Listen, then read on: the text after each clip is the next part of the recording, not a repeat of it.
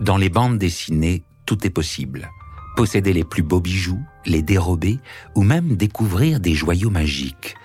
Dans cette nouvelle saison, la voix des bijoux vous entraîne dans de folles aventures où il est question de trésors de pirates, de gemmes au pouvoir surnaturel et de casses raffinées.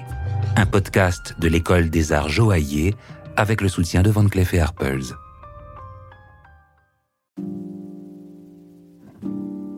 Comment choisir son orientation professionnelle à 14 ans? Difficile d'arriver à se projeter dans son futur métier, surtout à cet âge où la vie active semble encore lointaine. Mais les parcours scolaires permettent parfois de faire d'heureuses découvertes sur soi-même et surtout sur ses envies professionnelles.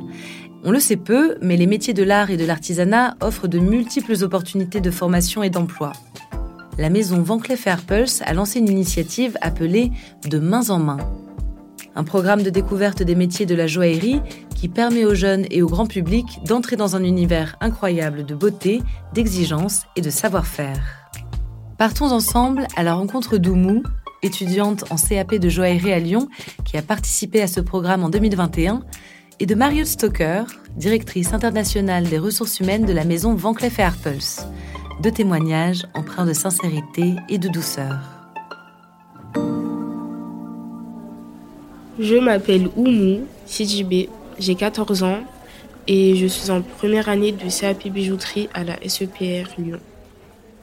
Je m'appelle Marie-Aude Stocker, je m'occupe des ressources humaines de la maison Van Cleef Arpels depuis maintenant une douzaine d'années.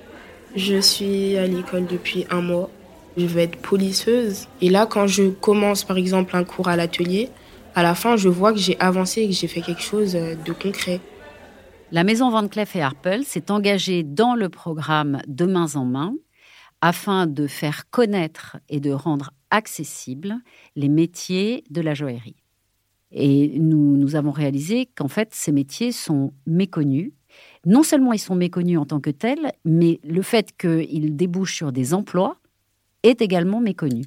Et donc nous sommes dit, il faut que nous, nous montrions qu'ils sont accessibles.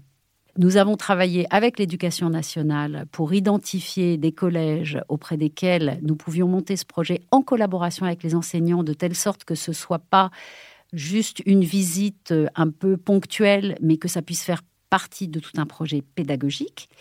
Et, nous croyons que c'est en, travaillant comme ça en collaboration avec les jeunes, avec les collèges et en leur donnant l'expérience, en leur donnant la possibilité d'expérimenter les gestes, qu'ils peuvent se rendre compte de ce que c'est concrètement.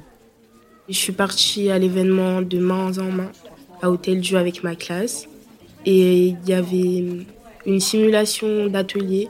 Il y avait joaillier, certisseur, polisseur et CAO.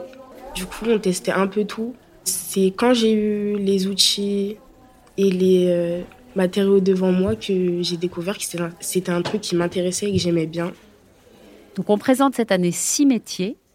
Chaque métier a un espace euh, réservé avec des établis, des artisans de la maison qui viennent partager leur expérience et leur savoir-faire. Donc nous avons joaillerie, euh, sertissage, polissage, lapidage, dessin gouaché, conception assistée par ordinateur. Ensuite, je suis passée à l'atelier joaillerie. C'était des ailes de papillon qu'il fallait mettre dans un support. Et ça, j'ai plus aimé parce que c'était de l'assemblage et c'était quelque chose de concret. On avait aussi la possibilité de polir les faces des ailes du papillon. Et euh, l'atelier polissage, j'ai poli une bague et ça m'a vraiment plu parce que je voyais le résultat final. Ça a tout de suite été le truc qui m'a le plus attiré. En plus de, ce parcours métier, nous proposerons des tables rondes qui sont soit des témoignages de la part des artisans, des témoignages de leur parcours, comment ils se sont formés à ces métiers, comment ils ont découvert ces métiers, comment ils s'y sont formés, leur parcours de, vie professionnelle. Nous aurons également des dialogues avec l'équipe ressources humaines de la maison qui pourra répondre aux questions sur l'orientation. Et nous avons eu des, témoignages et des retours des parents extrêmement émouvants sur le, fait qu'ils découvraient eux aussi et, et nous remerciaient de voilà d'avoir pris le temps de parler de nos métiers et de nous intéresser à ces jeunes. Déjà, je suis contente parce que ça fait que un mois que j'ai commencé mon CAP. Et bizarrement, je me rends compte que je pense pas qu'en bac pro ASSP, j'aurais été aussi épanouie. Oumou a décidé, elle, de démarrer un CAP. Donc c'est elle qui est le symbole de cette concrétisation. On, en est très heureux pour elle, pour nous, et parce que ça nous donne une indication qu'on a voilà, réussi à, à concrétiser une vocation.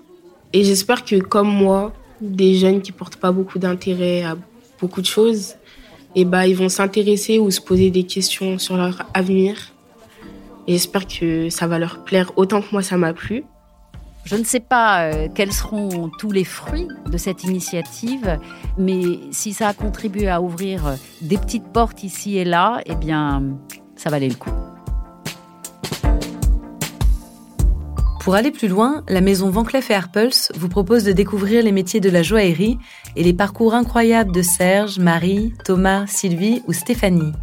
Artisan de mon avenir, un podcast produit par Bababam, est disponible sur toutes les plateformes d'écoute et sur le site demainsenmain.vanclefarpels.com.